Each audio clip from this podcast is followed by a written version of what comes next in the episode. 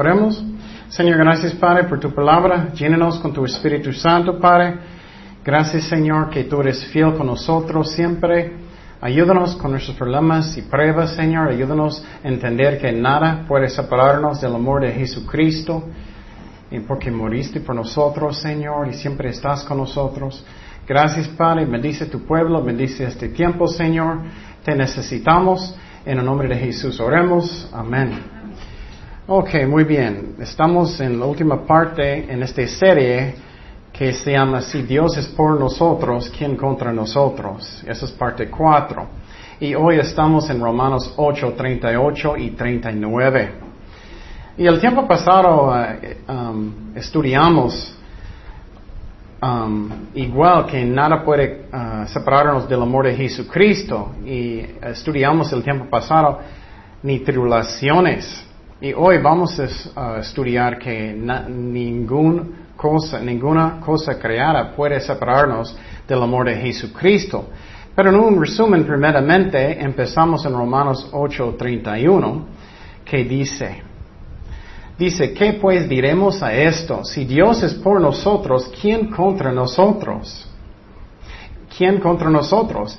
El que no escatimó ni a su propio Hijo, sino que lo entregó por todos nosotros, ¿cómo no nos dará también con él todas las cosas? Entonces miramos aquí primeramente que Dios es por nosotros. Tenemos que entender eso. Es que aunque tengo problemas y pruebas en mi vida, Él es por mí, Él no es en contra de mí. Y muchas veces el diablo mete cosas en mi mente y puedo pensar que Dios me abandonó o porque esas cosas pasó en mi vida, pero no es cierto que Él te abandonó, Él te ama, Él guía todo conforme a su voluntad. Ese es nuestro problema, ¿no? es cuando pienso que tiene que ser mi voluntad, pero no, Dios sabe lo que es el mejor para nosotros. Y estudiamos que Él quiere darnos todo lo que necesitamos. Todo. No para ser ricos, no para codiciar cosas, pero lo que necesitamos espiritualmente. Físicamente también, pero solamente lo que necesitamos. Dice en Romanos 8:33, ¿quién acusará a los escogidos de Dios? Dios es el que justifica. ¿Quién es el que condenará? Cristo es el que murió, más aún, el que también resucitó el que además está a la diestra de Dios, el que también intercede por nosotros. Entonces, en esta lista, eh, Dios está diciendo a través del apóstol Pablo, si Dios es por mí, ¿quién contra mí? ¿Mi vecino? ¿Mi jefe? Nadie puede estar en contra de mí. Dios es el creador del universo. Nadie puede. ¿Quién es más grande que, Dios? Nadie. Yo, recuerdo cuando yo estaba en... Uh, en uh, um, secundaria, en el otro lado. Había un, muchacho, siempre era malo conmigo, quería pegarme. Yo era gordito y uh, no muy fuerte y siempre yo tenía miedo de él. Pero lo que pasó es que encontré un amigo que era más grande que este malo y él dijo una vez, ya déjalo en paz. y yo, yo estaba, ay, qué bueno. Y es lo mismo con Dios. Él, soy su hijo. Entonces, si Él está por mí, ¿quién contra mí? Nadie. Nadie puede ser. Nadie es más grande que Dios. Y nadie puede condenarme porque Cristo murió por mí en la cruz y resucitó de los muertos. Él me perdonó. Él me dio su justicia. Él me ama. Entonces soy su hijo.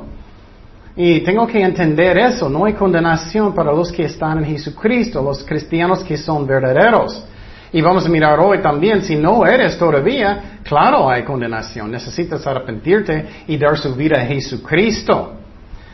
También uh, miramos uh, en un estudio pasado, en Romanos 8, 35 y 36, ¿quién nos separará, quién nos separará del amor de Cristo? Tribulación o angustia, persecución, hambre, desnudez o peligro o espada. Como está escrito, por causa de ti somos muertos todo el tiempo, somos contados como ovejas de matadero. Entonces miramos aquí también que nada puede separarme del amor de Jesucristo, ni tribulaciones, ni problemas, nada puede. Nada. Soy un hijo de Dios para eternidad, gracias a Dios. Y eso me da mucho gozo en mi corazón porque estoy seguro en Él. Y um, tengo que entender eso. Nada puede separarme, ni persecuciones, nada. Entonces, Pablo, él pasó por muchas cosas. Dice en 2 de Corintios 11, 26, en caminos muchas veces como él sufrió, en peligros de ríos, en peligros de ladrones, peligros de los que, de mi nación, peligros de los gentiles, peligros en la ciudad, peligros en el desierto, peligros en el mar, peligros entre falsos hermanos.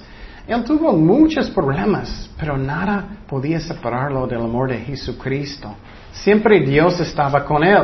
Pero tenemos que entender que necesito rendir mi corazón a su voluntad. Eso es la clave. Y a veces es algo duro. A veces Dios quiere que vas a tener un trabajo que no quieres.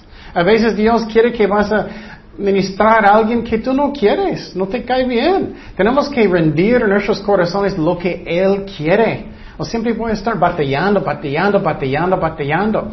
Y entonces, entonces, uh, puedes uh, hacer eso en su corazón y puedes entender que uh, Cristo nos ama, pero Él nos guía según su voluntad. Entonces, hasta la muerte, la verdad. Oh, ¿necesito rendir mi corazón hasta la muerte? Sí. Eso es muy fuerte. Ok, voy a servir a Dios hasta la muerte. Y hoy en día pensamos en una prueba muy grande, es muy oh, oh, oh, mi dedo duele. Pero no, tenemos que rendir nuestros corazones hasta la muerte y con eso tú puedes tener la paz. Dice en Romanos 8:36, como está escrito, por causa de ti somos muertos todo el tiempo, somos contados como ovejas de matadero. Entonces miramos aquí que ellos sufrieron, Pablo y los apóstoles, y la verdad, mataron todos, solamente Juan no. Necesito rendir mi corazón a su voluntad. Si no hago eso, voy a tener una prueba muy grande y ¿qué? Voy a caer en mi fe. Voy a pensar, ah, ¿por qué Dios permitió eso? ¿Y por qué Dios no me dio eso? Yo merezco. no, no merecemos nada, nada. Entonces, aunque podemos tener pruebas muy grandes, nada puede separarme del amor de Jesucristo. Entonces dice en Romanos 8:37, antes en todas estas cosas somos más que vencedores por medio de aquel que nos amó. Entonces, eso es lo que debe ser estar en mi vida, que mi corazón está completamente rendido al amor de Jesucristo y su voluntad. y Cristo dijo lo mismo. Él dijo en Mateo 10, 28, y no temáis a los que matan el cuerpo. Wow, eso es, cuando leemos eso estamos pensando, uh, ok, pero realmente, realmente lo haces. Mas el alma no pueden matar. Temed más bien aquel que puede destruir el alma y el cuerpo en el infierno. Entonces nada puede separarme del amor de Jesucristo ni la muerte.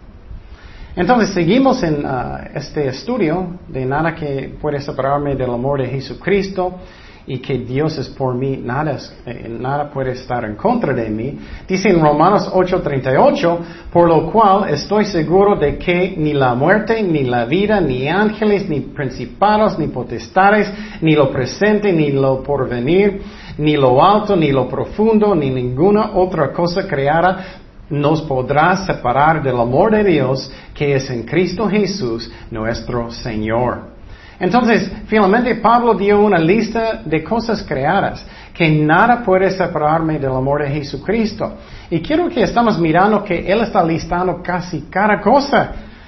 Tú puedes pensar, oh, pero eso puede. No, nada puede. Y eso es hermoso y puede darme paz en mi corazón. Nada puede. Nada incluye a mí, nada puede, porque soy un hijo de Dios, Él vivo adentro de mí, soy el templo del Espíritu Santo, tengo el, sello del Espíritu Santo, soy una nueva criatura en Jesucristo. Pero vamos a mirar esa lista poquito. Primeramente dice que la muerte no puede separarme del amor de Jesucristo. La muerte no puede. Entonces, ¿qué es la muerte? La muerte es que finalmente su cuerpo ya no sirve, o posible vamos a subir en el rapto, mejor, no, nunca debemos morir, pero podemos morir antes. ¿Qué es la muerte? Es cuando mi espíritu va a separar de mi cuerpo. ¿Y dónde va mi espíritu? Eso es raro. ¿Ves películas cuando ves, oh, estoy en un túnel que es blanca? Eso no está en la Biblia. Es, las películas y personas inventando en su mente. No es un túnel que es, que es um, de luz y eso no es. La Biblia enseña que después de la muerte, inmediatamente vas donde su alma al cielo, inmediatamente vas al cielo o inmediatamente vas donde al infierno. Eso es fuerte. Y uh, no quiero ofender, pero la verdad los católicos son uh, equivocados. Ellos dicen que existe purgatorio. Ellos dicen después de la muerte uh, puedes ir allá y sufrir por sus propios pecados por un ratito y después puedes ir al cielo. Pero no, la Biblia nunca dice que puedes sacrificar su propio cuerpo por sus propios pecados. Tiene que ser un sacrificio que es perfecto. ¿Cuántos de ustedes son perfectos? Yo no. Entonces, eso no es bíblico. Ellos también enseñan que los niños van a un lugar que se llama limbo, los, bebés, pero eso no está en la Biblia. Entonces, pero ellos dicen, pero somos la iglesia, tienes que creer lo que decimos. Dios no va a equivocar, Él va a enseñar en la Biblia lo que es la verdad, Él no va a olvidar y cambiar las cosas. Entonces la Biblia dice que inmediatamente después de la muerte tú vas al cielo o al infierno. Y tienes que preguntar su corazón, ¿dónde voy? En 2 Corintios 5, 8 dice, pero confiamos y más quisiéramos estar ausentes del cuerpo y presentes al Señor. Está diciendo, después de la muerte, inmediatamente Pablo dijo que voy inmediatamente con Dios, el cielo. Y Dios va a darnos un nuevo cuerpo, gracias a Dios. El mío sirve peor y peor cada día. Mi espalda duele poquito más y es como es. Estamos descomponiendo, pero en el cielo Dios va a darnos un nuevo cuerpo para eternidad. Y eso es algo que es hermoso. Voy a tener músculos poquito más grandes y entonces eso es hermoso. Pero la muerte es algo muy raro. La muerte no debe ser. Pasó porque Adán y Eva, ellos cayeron en pecado en el jardín. La muerte no es algo normal. Muchas veces hoy en día personas dicen, ah, la muerte es normal. Y también quiero decir, no existe reencarnación. Muchos dicen eso. No, la muerte no es normal. Es resultado de pecado. Entonces, ¿qué pasó? Un ejemplo que puedo dar es cuando yo era un misionero en Tecate, yo recuerdo. Y nunca he visto un cuerpo muerto después, um, uh, bueno, antes. Miré primera vez un cuerpo muerto en uh, Tecate cuando yo era misionero allá. Y yo recuerdo que uh, yo estaba cuidando a los niños en la iglesia. Y en estos tiempos yo era maestro de niños y todos los niños vinieron para hablar conmigo porque lo que pasó es una niña en la iglesia murió. Y esa niña tenía una enfermedad muy difícil, su cabeza estaba creciendo muchísimo y ella no podía caminar, ella tenía que caminar en el suelo y era una, iglesia pobre y había tierra en el suelo y ella finalmente ella murió más o menos cinco años, algo así. Y su cabeza era muy grande, pobrecita, muy, muy amable niña. Pero ella finalmente murió un día. Yo recuerdo que fui para ver Ah, ella en el funeral, un servicio, y yo recuerdo que todos los niños tomaron mi mano, ellos querían ver el cuerpo, yo no quería. es que antes de eso nunca he, visto uno. Entonces ellos me jalaron el frente y yo recuerdo, no quiero ver, no quiero ver. Yo recuerdo mirando adentro del ataúd, mirando adentro, que miré que era la niña. Ella no estaba respirando su cara es muy diferente y era, ella no estaba. Era muy raro, yo estaba pensando, ay, ay, ay, qué raro es eso. Entonces uh, fuimos otra vez para sentarnos. Y yo recuerdo después de eso, los niños querían ir otra vez. y ellos tomaron mi mano otra vez y fui enfrente otra vez. Y fuimos con él, eh, eh, ellos, eh, fui con ellos otra vez para mirar y otra vez. Ellos querían hacerlo muchas veces. Y entonces yo sentía muy raro y eso era muy triste, porque eso es la muerte. Ella no estaba. Pero la cosa que es hermoso es que ella ya no estaba con nosotros, pero ella estaba con quién? Con el Señor. Porque la Biblia enseña que los niños chiquitos que no conocen a Dios, ellos van inmediatamente al cielo. Pero los que tienen edad que ellos entienden sus acciones, algunos pueden ser más chiquitos, ellos pueden ir al infierno, aunque son chiquitos, ellos entienden todo. Entonces, miramos aquí que la muerte es algo raro. Y no, no sé ustedes cómo ustedes sienten cuando ves un cuerpo muerto, pero es algo muy diferente, ¿no? Muy raro. Y eso va a pasar con todo de nosotros si no subimos en el rapto. Pero la Biblia enseña que nada puede separarnos del amor de Jesucristo. Nada. Ni la muerte. Y eso me encanta. Yo no tengo miedo de la muerte. Yo puedo salir en la calle y puedo salir un amigo y un, micro puede venir. Lo siento, estoy muerto, aplastado, ya está Ken en la calle, ya está muerto, lo siento, pero voy a estar feliz porque voy inmediatamente, ¿dónde? Con el, con el Señor en el cielo, gracias a Dios. Y entonces, eso es, es, no es porque soy tan bueno, es porque Cristo murió por mí en la cruz y soy su hijo. Él me dio su justicia. Entonces, no tengo que tener miedo de la muerte. Nada puede separarme del amor de Jesucristo. Ni la muerte y dice también ni la vida. ¿Qué está en la vida? O ya hablamos de eso el tiempo pasado. Muchas tentaciones. Tentaciones del mundo, tentaciones de, uh, de, enojar con Dios, tentaciones, y no debemos, tentaciones de mi trabajo, de mi familia, de salud, lo que sea. Nada puede separarme del amor de Cristo. Y hablamos de eso el tiempo pasado. Nada. Porque Él me ama, Él siempre está conmigo. Pero también dice aquí, ni ángeles, ni principados, ni potestades. Eso es algo que es muy raro y muy diferente. Hay un mundo invisible aquí que no podemos ver. Sí es como las películas. Hay muchos demonios y ángeles que están a nuestro alrededor siempre que no podemos ver, que no podemos escuchar. Solamente si Dios permite en un día. Por ejemplo, Daniel, él podía ver ángeles a veces, pero ellos están, están en su casa, están en la calle. Eh, eh, cuando tú estás manejando bien mal, oh, tienes que moverte. No sabemos cuántas veces ellos están cuidándonos. Pero ellos están, pero también demonios malos, horribles. Pero ellos son ángeles de luces también. Ellos no se ven como Halloween, como feo. Ellos son hermosos en apariencia. Pero ellos quieren qué? Causarte de pecar. Ellos quieren separarte de Cristo. Ellos que vas, que vas a enojar con Él y no vas a querer de orar y ir a la iglesia. Ellos quieren que tú vas a perder su fe. Ellos quieren robarte. Ellos quieren destruirte. Tenemos que ser conscientes de eso, es la verdad. Y un ejemplo muy interesante en la Biblia es cuando Satanás quería destruir a Pedro. Y eso puedo, cuando voy a decir esta historia, puedes pensar, eso puede pasar a mí. Si no soy fuerte en Jesucristo, eso puede pasar a mí. Y entonces, ¿qué pasó? Era en los tiempos que Jesús iba a morir en la cruz. Eran los tiempos de la Pascua. Ellos estaban preparando los corderos. Y ellos tenían muchísimos, no pocos, muchísimos, preparándolos. Muchos vinieron a Jerusalén en estos tiempos de la fiesta de la Pascua para sacrificarlo, para recordar los tiempos uh, de Moisés cuando ellos estaban uh, en uh, Egipto.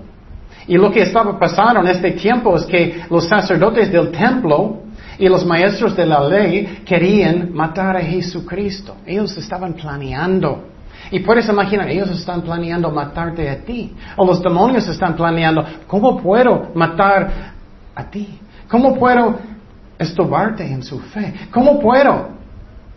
¿Y qué pasó después de eso? Los, los sacerdotes y ellos estaban pensando, ¿cómo puedo matar a Jesús? Qué triste. Jesús es inocente. Él es perfecto. Él no puede pecar. Y muchas veces pensamos, bueno, estoy portando muy bien, entonces todo va a estar bien conmigo. Posible peor. Es la verdad. ¿Y qué pasó después de eso? Satanás entró en Judas. Qué raro, ¿no? Él poseó a Judas. Él no era un creyente verdadero. Entonces Satanás estaba dentro de él. Y no es como las películas que siempre es como, como está vomitando y todo, y, y no es eso. A veces sí es así. Pero con él, él estaba actuando completamente normal. Qué raro, ¿no? Sí, él estaba caminando en las calles. Él estaba yendo con los discípulos. Él estaba preparando la Pascua con ellos, poseído por Satanás. Y entonces Jesús dijo, Pedro y Juan, tienes que preparar uh, la Pascua, la cena de la Pascua. Ellos preguntaron, ¿dónde? ¿Dónde vamos a tenerlo? ¿Dónde vamos a tenerlo? Y Jesús dijo, ok, entra en la ciudad y vas a mirar a un hombre con un um, cántaro de agua y sígale a su casa. ¿Cómo Dios sabe todas las cosas? No, entra en la ciudad, vas a mirar a un hombre que tiene un cántaro de agua y sígale. Dios sabe todo. ¿Y qué pasó? Eh, él mostró un, un cuarto para visitantes. Y Jesús dijo, haz la cena de la Pascua allá. Prepáralo, el cordero. Mátalo y prepáralo. Entonces, ¿qué pasó? Jesús llegó con sus doce discípulos y uno era Judas, lleno de Satanás. Qué raro que él permitió Satanás estar allá en su cena, ¿no? Qué raro él permitió a Judas, un traidor, en la cena, poseído por Satanás. Qué raro, ¿no? Él empezó la cena y Jesús dijo a ellos, ah, cuánto yo quería comer con ustedes, cuánto yo quería comer esta Pascua con ustedes. Y él tomó el pan y él dijo, eso es mi cuerpo que fue quebrantado, que va a ser quebrantado por ustedes. Y él también tomó el vino. Esa es una copa de vino, pero es simbólico de su sangre que Él iba a derramar por los, pecados de nosotros. Entonces Él estaba en esa cena. Él estaba hablando con ellos. Uno era Judas, lleno de, de Satanás. Y entonces Jesús anunció en medio de todo eso. Y ellos estaban en el piso. No es como hoy en día que tenemos una mesa con sillas y todo. Ellos estaban en el piso. Y ellos tenían todo en medio de ellos. Pero ¿qué pasó? Jesús anunció a todos que, alguien va a traicionarlos. Y entonces todos empezaron a hablar, soy yo, soy yo, soy yo.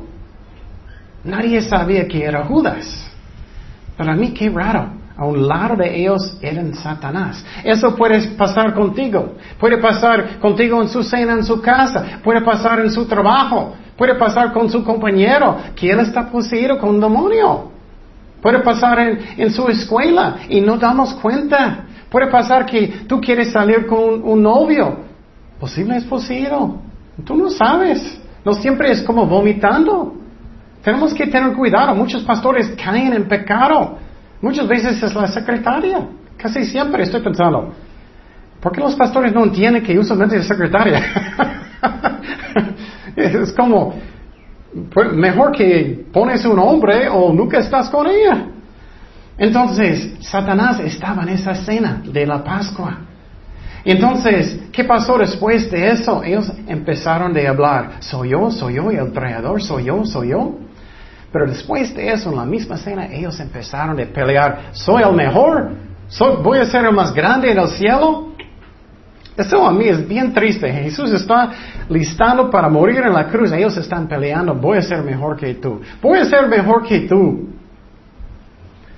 Y en medio de todo eso, quiero que estás fijando mucho en eso. En medio de todo eso, ¿qué dijo Jesús a Pedro? En Lucas 22, 31 dice, dijo también el Señor, Simón, Simón, he aquí, Satanás os ha pedido para zarandearos como a trigo. Pero yo he rogado por ti que tu fe no falte. Y tú, una vez vuelto, confirma a tus hermanos. Entonces, en medio de esa escena, ¿qué pasó? Él dijo a Pedro que Satanás quería destruir a Pedro. Qué raro, ¿no? Satanás está sentado en esta escena. Él está sentado. Y en medio de eso, ¿qué pasó? Jesús dijo, Satanás quiere destruirte, Pedro. Y tenemos que entender eso. Satanás puede estar a un mi lado. No, Satanás es uno de su ejército, un demonio. Entonces, pero Pedro, ¿qué? Él no quería creer. Él dijo, nunca voy a negarte, Jesús, nunca voy a negarte, nunca. Soy fuerte. ¿Eres fuerte sinceramente en Cristo o no? ¿Eres fuerte en la palabra de Dios sinceramente o no? ¿Eres fuerte en oración sinceramente o no? Pedro pensaba, oh, soy fuerte, soy increíble fuerte. Nunca voy a negarte, nunca, nunca, nunca. Él dijo, voy a la cárcel por ti. Él dijo, voy a morir por ti, nunca, nunca, nunca voy a negarte. Pero ¿qué dijo Jesús? Jesús dijo, el gallo no cantará hoy hasta que tú vas a negarme tres veces. Es lo que él, hizo, ¿no? Él hizo eso. Satanás quería destruirlo. Él pensaba, nunca voy a negar a Jesús. Nunca, nunca, nunca. ¿Eso es qué? Es orgullo. Ah, nunca voy a negar a Jesús. Soy fuerte. ¿Estás engañado engañada? ¿Soy engañado engañada? ¿Cómo soy? ¿Y qué pasó? Pedro negó al Señor, maldiciendo con malas palabras también. Qué raro. Y finalmente Pedro lloró con mucha amargura en su corazón, mucha amargura en su corazón. Él lloró. Y Jesús dijo, vas a negarme, vas a negarme. Satanás quiere destruirte. Pero lo que me gusta es que Jesús dijo, oré para que, que tu fe no falta. Y miramos aquí un ejemplo que él falló a Dios, él pecó en contra de Dios, él negó a Jesús, Pedro negó a Jesús. Pero la clave es que Pedro arrepintió. Él arrepintió, él buscó a Dios. Y en el, en el tiempo de Pentecostés, Dios usó a él para predicar a mucha gente y tres mil personas aceptaron a Cristo. Y él falló. Y posible tú hiciste algo que no debía. Posible tú hiciste algo feo y sientes que Dios nunca puede usarte. Posible tienes mucha amargura en su corazón y sientes que nunca puedo servir a Dios. Posible sientes eso. Solamente arrepiéntete y busca a Dios. Él puede usarte otra vez. Posible has estado con muchas lágrimas y sientes triste y sientes, ay, estoy separado de Cristo, Él ya no puede usarme, no me ama. No es cierto. Y en este ejemplo que me encanta, miramos que Cristo dijo que Satanás quiere destruirte, pero oré para que tu fe no falta. No vas a fallar. ¿Y qué pasó? Él hizo. Entonces nada puede separarme del amor de Jesucristo. Nada. Jesús nunca paró de amarle. Nunca. También este versículo que estamos estudiando dice también ni lo presente ni lo porvenir puede separarme del amor de Jesucristo. Eso me gusta mucho, porque a veces tenemos temor, tenemos temor que algo puede pasar, algo puede pasar en mi vida, voy a perder mi trabajo, o voy a perder mi esposo, mi esposa, voy a perder porque ellos están enfermos o lo que sea, y estoy lleno de, de miedos, o voy a perder mi trabajo, y tienes temor. Nada puede separarme del amor de Cristo. Dice en Proverbios 3:25, no tendrás temor de pavor uh, repentino, ni de la ruina de los impíos cuando viniere. Entonces no tenemos que tener temor de lo presente, ni lo porvenir, ni el futuro. Dios está conmigo. Posible tienes miedo del futuro. No voy a tener dinero para la renta. Yo nunca voy a casarme o nunca voy a tener amigos como quiero. Cristo siempre está conmigo. Él nunca va a abandonarme. No deje al diablo poner pensamientos en su mente y vas a creerlos. Dios es fiel. Finalmente dice, ni lo alto ni lo profundo puede separarme del amor de Cristo. Dios está diciendo todo. Cualquier cosa en la creación que está arriba, que está abajo, ¿dónde está? Finalmente dice, ni ninguna otra cosa creada nos podrá separar del amor de Dios, que es Cristo Jesús, nuestro Señor. Finalmente, ninguna otra cosa creada. ¿Qué es una cosa creada también? Personas, enemigos, enemigos. Tenemos que entender que siempre si eres un cristiano verdadero, tenemos alrededor de nosotros la protección de Dios. Siempre tenemos. Solamente si hacemos tonterías, solamente si somos rebeldes en el corazón, que puedo causar mis propios problemas. Pero si estoy caminando bien con Dios, nada puede entrar, nada. Solamente Dios necesita dar permiso. Y un ejemplo fuerte de eso era la vida de Job. Ustedes saben eso. Satanás vino para acusarle a él. En Job 1.10, ¿qué dice? No le has cercado alrededor a él y a su casa y a todo lo que tiene. Al trabajo de sus manos has dado bendición, por tanto sus bienes han aumentado sobre la tierra. Y Satanás está diciendo, tú estás protegiéndolo. Tienes como un muro alrededor de él para protegerle. Tenemos que entender que nada puede tocarme. Nada, absolutamente nada puede tocarme aparte de la voluntad de Dios. Y a veces puede ser algo fuerte. A veces Dios va a permitir cosas y tenemos que tener fe que Dios sabe lo que es el mejor para mí. Yo recuerdo mi primer amigo ah, cuando yo era cristiano. Yo recuerdo, eh, dije esa historia muchas veces, pero él era mi primer amigo. Él sabía mucho de la Biblia. Mucho. Y Fui a su casa, él estaba mostrándome las cosas de aborto, que eso no es bíblico, él estaba mostrándome profecías y yo estaba pensando, ay, gracias a Dios que tengo un buen amigo. Y yo estaba estudiando como loco.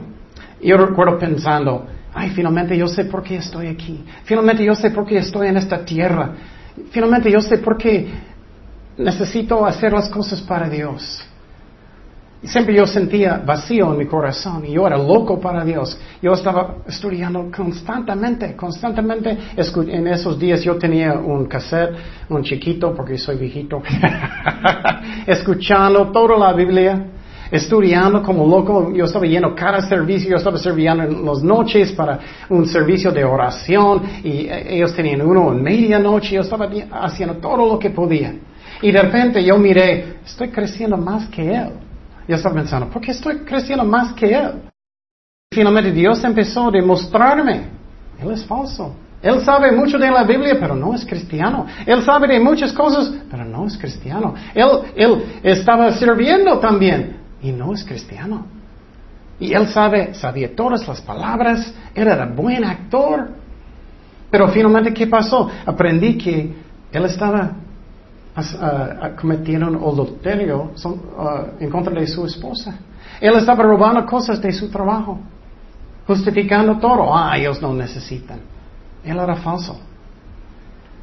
Y entonces yo estaba pensando, oh, finalmente tengo un amigo, finalmente tengo un amigo, pero él era falso. Y entonces, finalmente, ¿qué pasó con él? Él cambió como un enemigo. Él no, eh, él no estaba diciendo, oh, voy a atacarte. Él no estaba diciendo, voy a destruirte. Él no estaba diciendo nada de eso. Pero sabes que su mejor y peor enemigo puede ser un amigo. ¿Qué es la razón? Porque él puede afectar toda su vida. Él puede afectar sus hijos. Ten cuidado las personas que tú permiten ser los amigos de sus hijos. No debes permitir malos amigos. Tenemos que entender eso. Va a afectar muchísimo. Y eso es una prueba muy grande para mí. ¿Qué, ¿Qué, pasó después de eso? ¿Qué hice?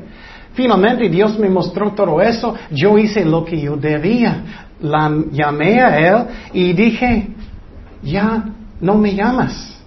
Y el tipo de amigo que, no, no, voy a llamarte, somos amigos, voy a llamarte. ¿Sabes lo que dije? A veces tenemos que ser fuertes. Dije, voy a llamar a la policía si me llamas otra vez.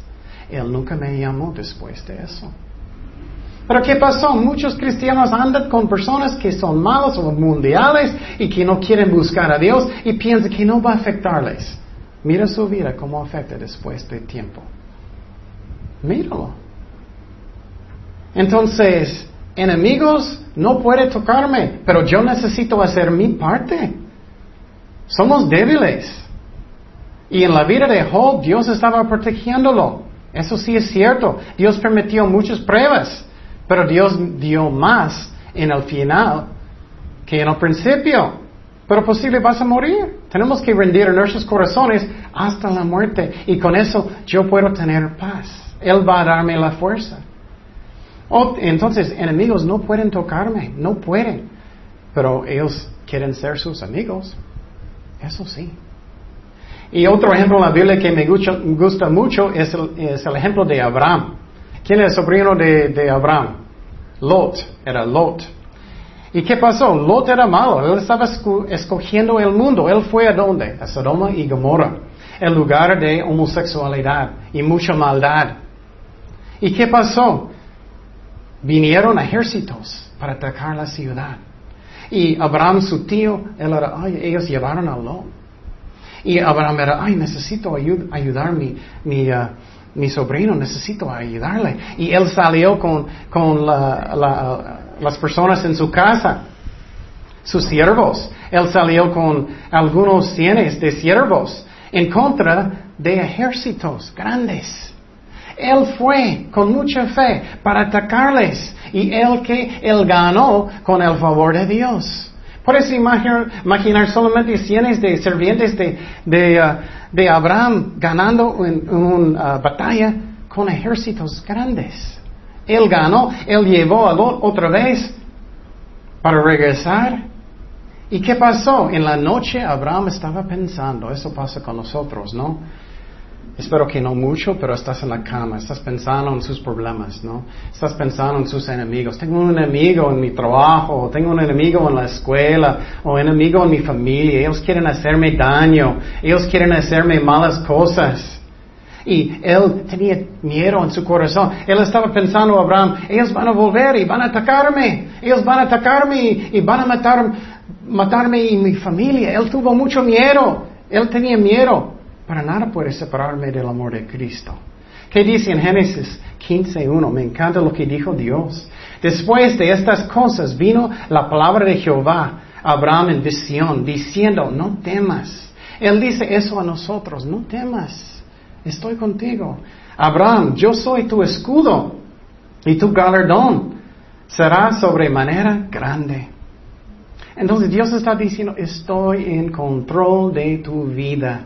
Solamente lo que yo digo va a pasar.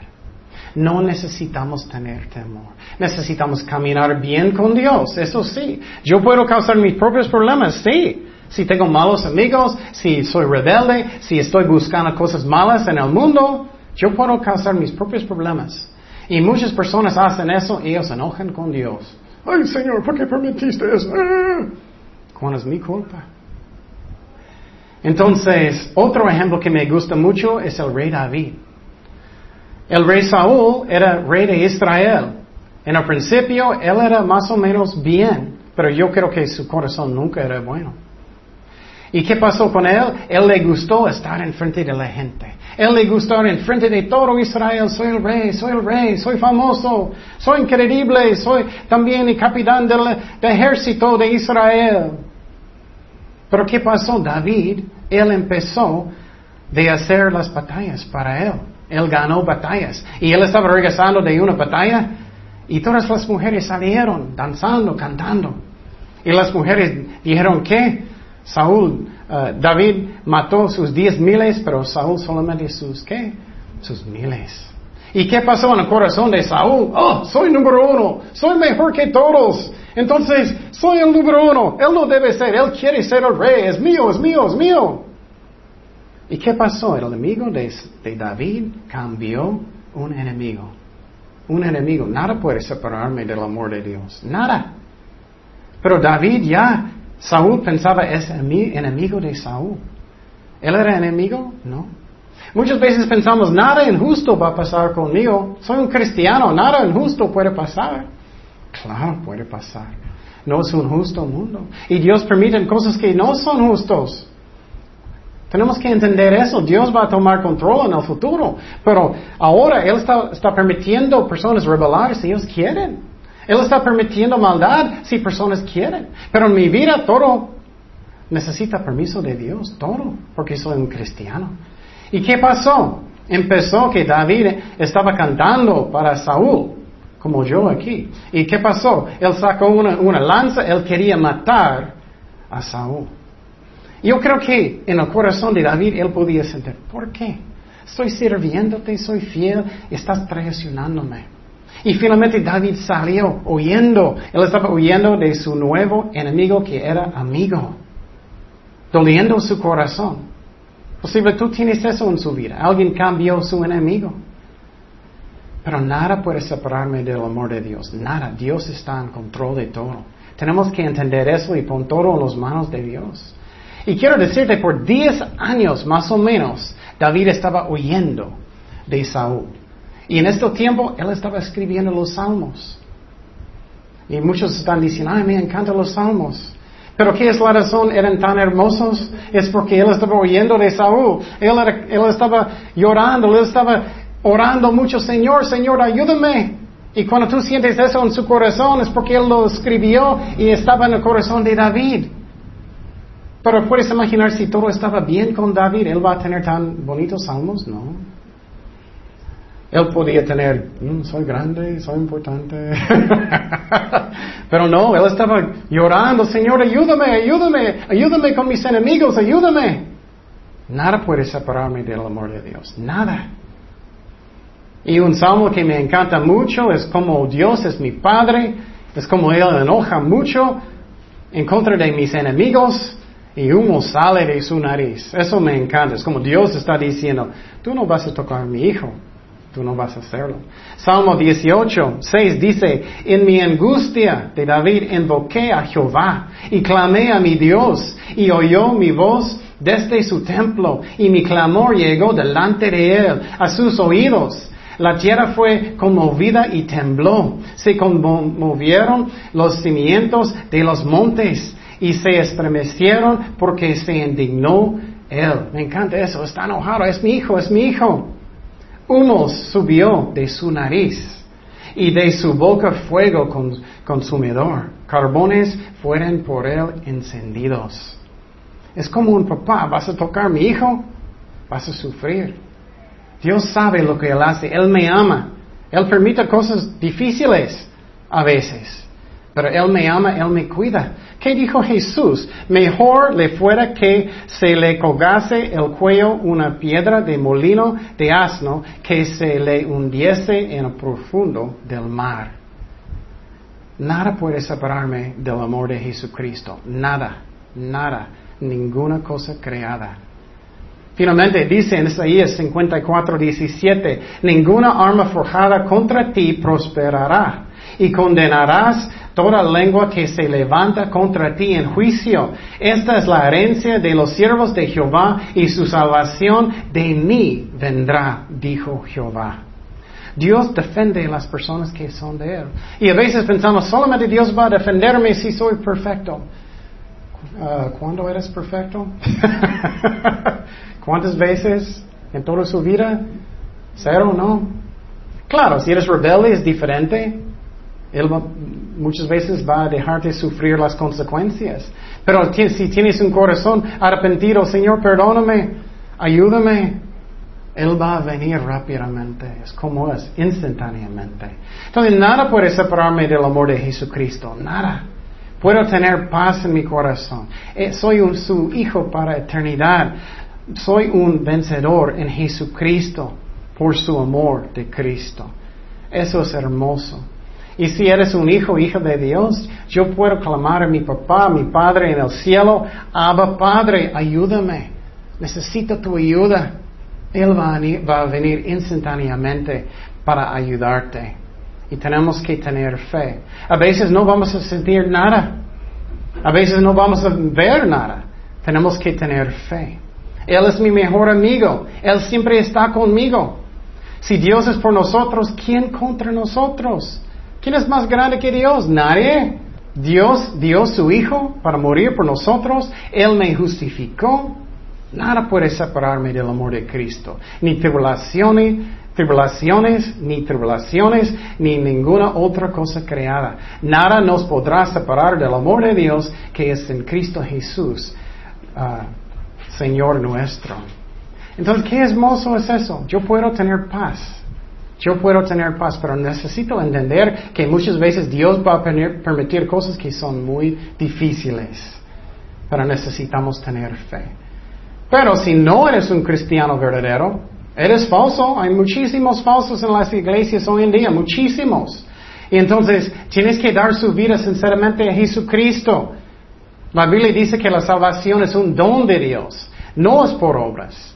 Él murió por mí en la cruz, Él pagó por todos mis pecados con su sangre. Él resucitó de los muertos. Pero necesito dar mi vida sinceramente a Él. Que yo vivo para Él. Que Él es mi Señor sinceramente cada día. Pero si alguien está escuchando en el, en el tele o aquí o donde, lo que sea, puedes arrepentirte hoy y puedes dar su vida sinceramente a Jesucristo. Él tiene que ser su jefe. Yo era falso por muchos años. No soy un juez. Mi primer amigo era falso. Él nunca arrepintió. Jesús nunca era número uno en su vida. Él era un actor. Entonces, puedes orar conmigo, invitar a Cristo en su corazón y puedes tener la salvación. Oremos. Señor, gracias Padre por tu palabra. Perdóname por mis pecados. Gracias Jesús por morir por mí en la cruz y resucitaste de los muertos.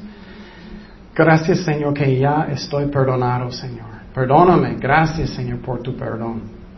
Gracias Señor que ya vives en mi corazón. Gracias Señor por la salvación. Lléname con tu Espíritu Santo Señor. Ya eres mi jefe, ya vivo para ti, Señor, cada día. Ya eres número uno en mi vida, Señor. Gracias, Señor, que ya estás en mi corazón, que ya estoy perdonado, Señor, por su sangre. Que la salvación es por fe, no por obras, Señor, porque tú hiciste todo en la cruz. Y para nosotros, cristianos, ayúdanos, Señor, a confiar que nada puede separarnos del amor de Jesucristo, que nos ama, Señor, que nos cuida a veces pruebas grandes, pero tú sabes lo que es el mejor para nosotros. Gracias, Señor, por su amor. Ayúdanos a tener paz y caminar en su paz, Señor. Gracias, Padre, por todo. En el nombre de Jesús oremos. Amén.